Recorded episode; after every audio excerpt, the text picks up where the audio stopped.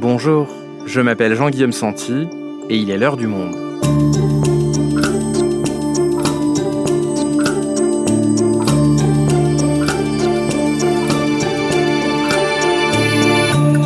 Aujourd'hui, à quelques jours, quelques heures même du premier tour de l'élection présidentielle, quel bilan peut-on tirer de cette campagne qui n'aura été comme aucune autre Perturbée par la guerre en Ukraine, marquée par un désintérêt majeur des Français, que peut-on en retenir alors que les électeurs sont appelés dimanche à faire leur choix? Abel Mestre est journaliste au service politique du Monde depuis près de 15 ans. Avec lui, on va essayer de tirer les leçons de cette campagne bien particulière. Présidentielle, la campagne qui n'a jamais eu lieu, un épisode produit par Adèle Ponticelli, réalisation Amandine Robillard.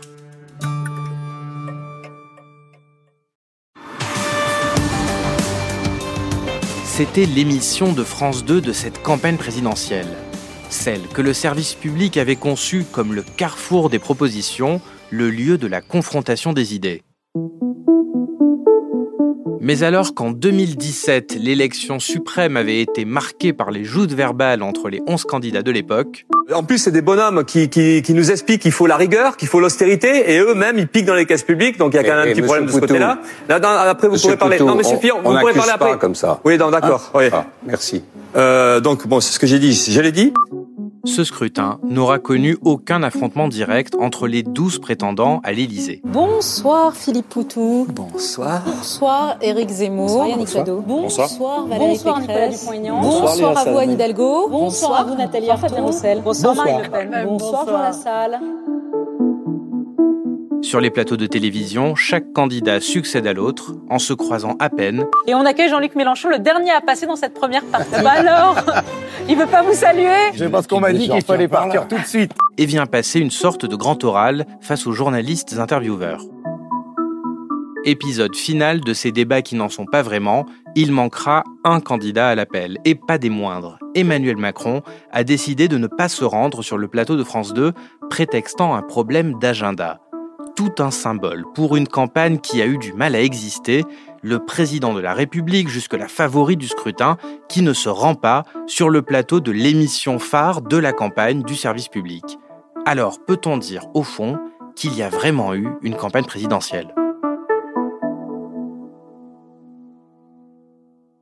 Abel, tu as suivi de nombreuses campagnes présidentielles. Euh, qu'est-ce qui rend celle que nous venons de vivre euh, spéciale, particulière ce qui rend vraiment la campagne de 2022 à part, c'est une non-campagne en fait. C'est qu'elle n'a jamais vraiment existé, elle est toujours passée au second plan de l'actualité. On avait l'impression même parfois qu'elle ne se déroulait pas et que le reste de l'actualité filait et qu'on ne parlait pas du débat présidentiel. Alors on va quand même euh, reprendre cette campagne ou cette non-campagne au début pour essayer de comprendre ce qui s'est passé. Si on reprend zéro, quand est-ce qu'elle a commencé? On peut dire que le départ euh, de la campagne était fin août, début septembre, hein, notamment avec la tournée euh, promotionnelle de Zemmour euh, pour la sortie de son nouveau livre, qui en fait était sous prétexte de réunion littéraire déjà des sortes de meetings politiques. Et puis après, il y a eu la primaire des écologistes. Donc qu'est-ce qui a marqué cette période au niveau des thématiques? Beaucoup de sujets imposés par le candidat Éric Zemmour? Les thèmes qui étaient euh, développés dans la campagne étaient ses thèmes de prédilection. C'était euh, l'immigration, l'islam, la délinquance. Lors des premiers sondages où on le teste, il est tout de suite testé assez haut, à peu près au niveau de Marine Le Pen, et on voit qu'il siphonne une partie des voix euh, le penistes, et ils sont tous les deux autour de 15% des intentions de vote. Et alors, tu nous disais que en parallèle de cette première période très marquée par l'arrivée en campagne d'Éric Zemmour, il y avait aussi la primaire d'Europe Écologie Les Verts. Est-ce qu'elle a réussi à imprimer dans le débat public? Oui, alors c'est vrai que ça a été la parenthèse euh, environnementale euh, écolo de la campagne. Hein. On en a parlé un peu de ces thématiques, hein, du changement euh, climatique, de, de la transition écologique, mais surtout, on a parlé de l'opposition qu'il y avait entre Yannick Jadot et Sandrine Rousseau, qui avait été l'outsider et qu'on a pu penser même à un moment en capacité d'être désigné par la primaire. L'écologie de gouvernement que tu proposes est une, une écologie qui ne va pas au bout du chemin. J'ai regardé ton programme, par exemple, il n'y a pas de date sur la sortie des pesticides. Je me permets de te conforter. Nous prévoyons euh, le retour de l'ISF, la suppression de la flat tax, et ça, c'est le programme des écologistes. Et c'est dans mon programme aussi. Bah, ça n'est pas noté. Et donc Yannick Jadot finit par euh, l'emporter. Est-ce qu'il arrive à mettre les sujets environnementaux et climatiques sur la table? Non, il n'y arrive pas. Alors déjà parce que sa victoire est courte. Il gagne sur un fil face à Sandrine Rousseau et euh, conséquence, il n'a pas la dynamique que est censé apporter une primaire au candidat désigné. C'est-à-dire que en étant ric-rac, tout de suite, il doit gérer une opposition interne et il n'arrive pas à se mettre tout de suite dans la course présidentielle et donc à imposer ses thèmes euh, dans le débat, surtout qu'au même moment, il y a l'émergence de Zemmour qui, lui, impose les siens et donc euh, occupe tout l'espace médiatique. Tu nous parles de primaire censée insuffler euh, une dynamique à une candidature. La primaire suivante, si on reprend la chronologie de cette campagne, c'est celle des républicains. Qu'est-ce qui s'est passé? C'est passé à peu près la même chose en fait que pour euh, les écologistes, c'est-à-dire que le scrutin euh, a été serré, le second tour a vu deux candidats s'affronter avec des positions politiques assez divergentes et différentes, Valérie Pécresse et Éric Ciotti. Madame Pécresse a, gagné euh, encore une fois de très peu. Et de la même manière qu'avec les écologistes, la primaire n'a pas insufflé la dynamique prévue. Et Madame Pécresse a toujours semblé hésiter entre deux lignes, la sienne, plutôt modérée, plutôt centriste, dirons-nous, et celle d'Éric Ciotti, euh, plutôt droitière. Et donc, elle a toujours essayé de, concilier ces deux aspects sans jamais réussir à faire une synthèse convaincante. D'autant que non seulement il y a eu la présence d'Éric Ciotti au second tour qui a forcé quelque part Valérie Pécresse à aller sur son terrain, mais il y avait également la présence menaçante d'Éric Zemmour qui siphonnait des militants des Républicains. Tout à fait, elle a été euh, l'objet d'une double pression venant de sa droite, hein, interne avec euh, Ciotti, puis externe avec euh, Éric Zemmour. On a eu l'impression que pendant toute la campagne, elle a essayé de courir après l'électorat de droite radicalisé qui pourrait être séduit par Éric Zemmour, et donc en lui donnant des gages sans arrêt et en envoyant un message contradictoire avec sa propre identité politique. Et on se souvient du point d'orgue de cette droitisation quelque part, c'était le 13 février au Zénith de Paris. Face à ces questions vitales pas de fatalité, ni au grand déclassement, ni au grand remplacement. On lui a beaucoup reproché de réutiliser les mots de son adversaire en utilisant cette expression grand remplacement. C'était aussi un meeting euh, raté, on va dire, sur la forme qui a commencé à la faire euh, chuter dans les sondages c'est vrai que ce meeting était raté, hein, tout le monde euh, s'accorde à le dire, même elle le reconnaît. Et puis elle a, elle a eu ces mots hein, sur le grand remplacement et sur le grand déclassement, qui était une expression quasiment à l'identique de celle d'Éric Zemmour qui a semé la confusion dans ses troupes, parce que euh, l'adage politique qui veut que les gens préfèrent toujours l'original à la copie se vérifie à chaque fois. Et euh, quel est l'intérêt euh, pour des électeurs tentés par Éric Zemmour d'aller vers Valérie Pécresse, qui reprend les mêmes phrases de façon moins convaincante que lui? Ensuite, la chute, en fait, de Valérie Pécresse commençait un petit peu avant. Le meeting du Zénith l'a accentué. Le décrochage avait quand même débuté quelques jours auparavant. Abel, passons à une autre candidate qui représente euh, l'autre grand parti de gouvernement historique euh, laminé en 2017, Anne Hidalgo, pour le Parti socialiste, et on a l'impression que sa campagne n'a jamais vraiment décollé. Effectivement, Anne Hidalgo a jamais réussi à avoir un message clair, euh, des mots d'ordre structurants pour son électorat, qui pour une part était tenté par euh, Emmanuel Macron. Hein, euh, l'électorat social-démocrate était déjà parti en 2017 chez Emmanuel Macron, il n'est pas revenu vers le Parti socialiste. Et puis une autre partie de cet électorat est allée chez Yannick Jadot. Et donc on a l'impression que la campagne 2022 du Parti socialiste parachève le la décomposition entamée en 2017 avec déjà une campagne avec un score très modeste à la fin de Benoît Hamon, 6,36% hein, des voix. Et aujourd'hui, on a l'impression que même ces 6% sont inatteignables pour Anne Hidalgo qui euh, se retrouve dans les derniers sondages derrière Jean Lassalle.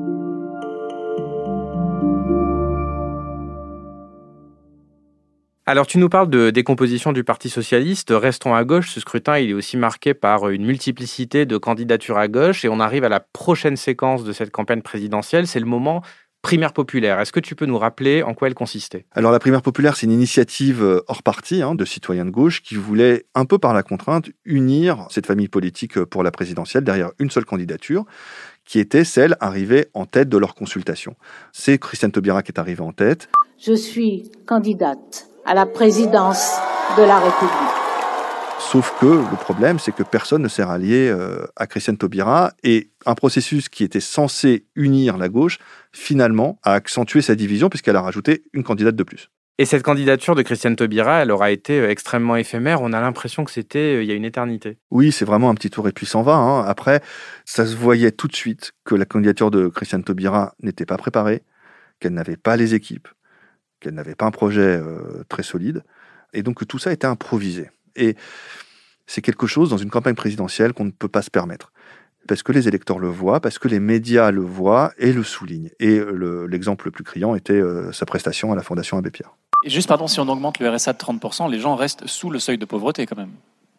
Euh, oui, mais on y ajoute, on, y ajoute, voilà, on peut y ajouter euh, l'APL d'une part, et puis, euh, et puis je, je, je, je, considère que il y, a, il y a la nécessité de revoir la totalité des minima sociaux.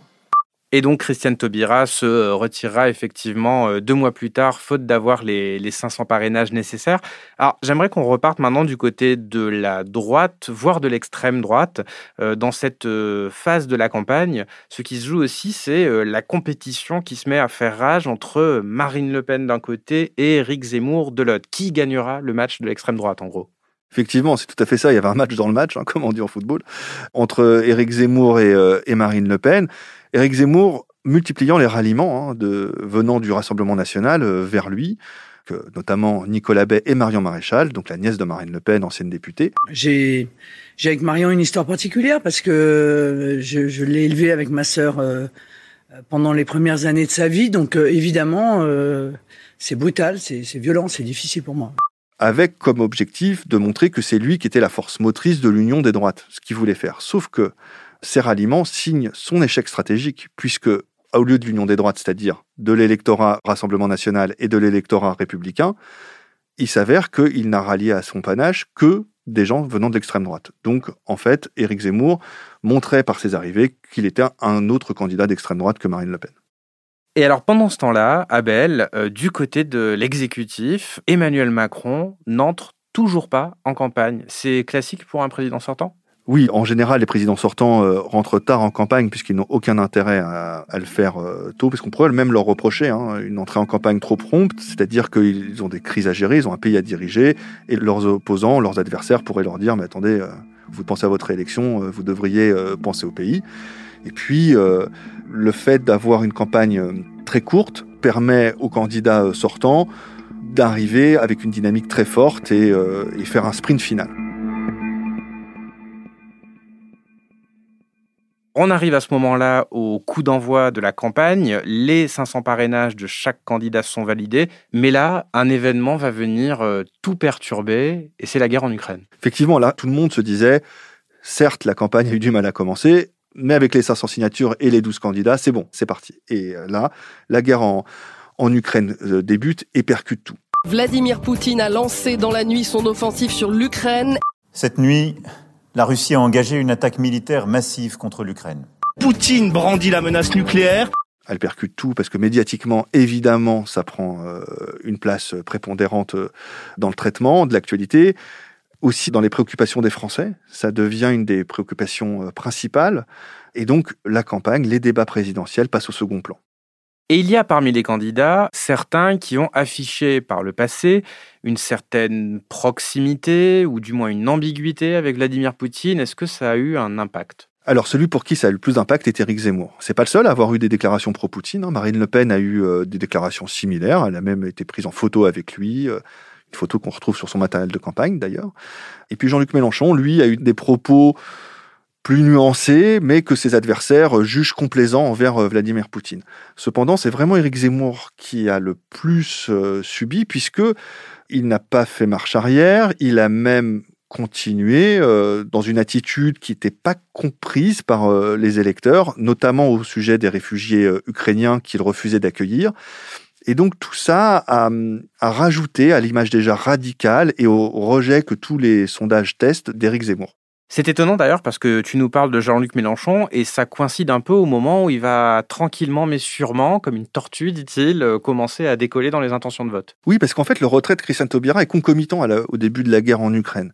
Et on voit quand on analyse les transferts de, de vote que les électeurs qui étaient tentés par Christian Taubira se reportent majoritairement sur Jean-Luc Mélenchon. Donc, ce mouvement d'intention de vote lui donne le petit coup de pouce nécessaire pour passer la barre symbolique des 10%. À partir du moment où il est testé à plus de 10%, il devient un des trois ou quatre candidats sérieux et donc il peut mettre en place la stratégie qu'il a pensée depuis au moins deux ans, c'est-à-dire celle du vote utile à gauche, et dire à tous les électeurs, écoutez, si vous voulez créer la surprise, Si vous voulez que la gauche soit présente au second tour, votez pour le mieux placé. Le mieux placé, c'est moi.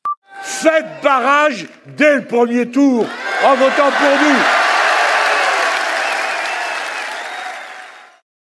Donc voilà pour la gauche, Abel. Alors Jean-Luc Mélenchon peut encore y croire, même si ça ne sera pas facile puisque ses concurrents se sont maintenus.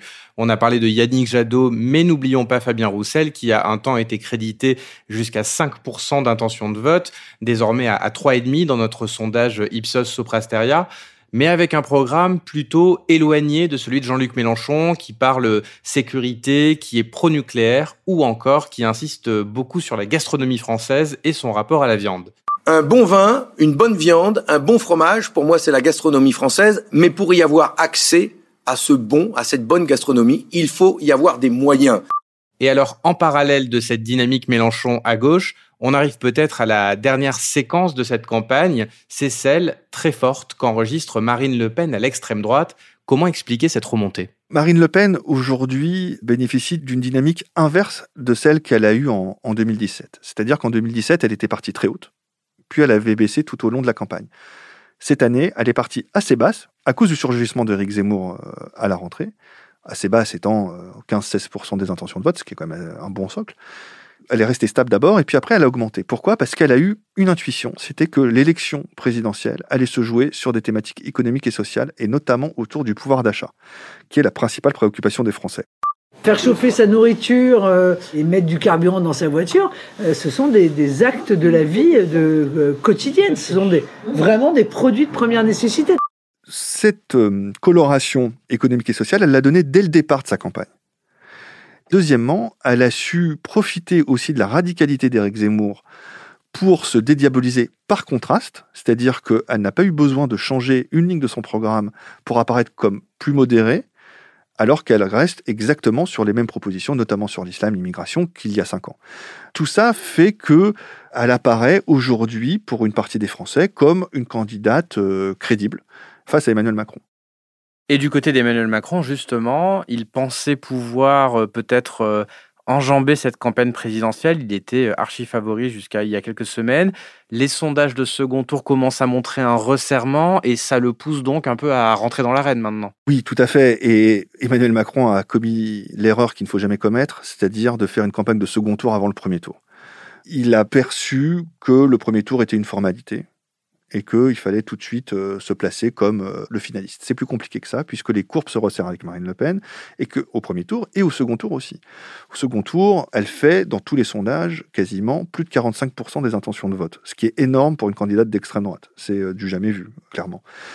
Et donc, il a voulu avoir un programme assez flou, finalement. Il a eu une entrée en campagne laborieuse, il a mis d'abord en avant des propositions assez clivantes, hein, le, recul de l'âge de départ à la retraite, le conditionnement à des heures de travail du RSA. Tout ça sont des marqueurs plutôt à droite.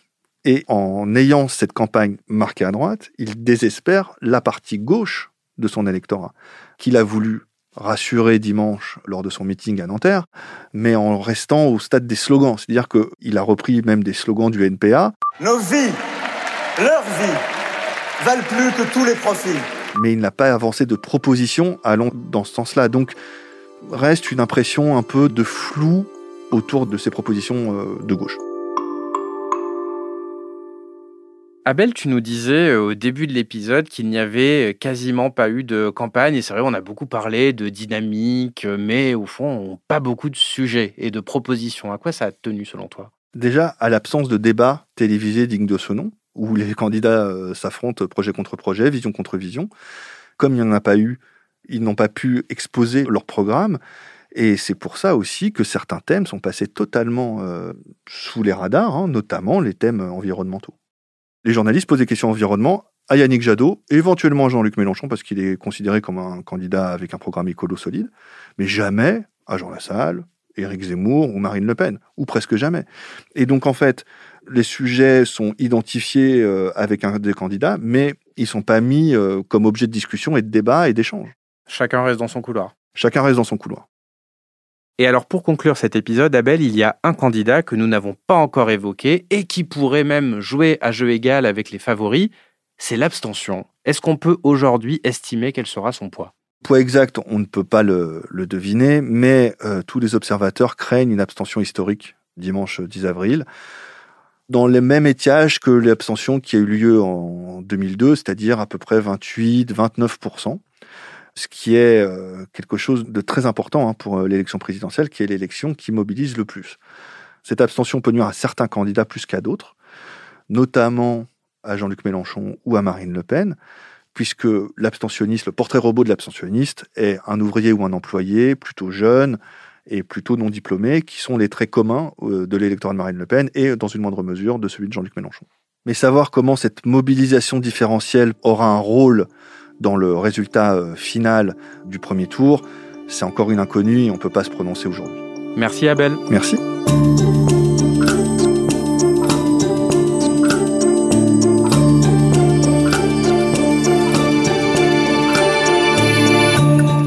Pour suivre l'actualité de la présidentielle, rendez-vous dans la rubrique Élection présidentielle 2022 qui rassemble tous les reportages, toutes les analyses et enquêtes de nos journalistes.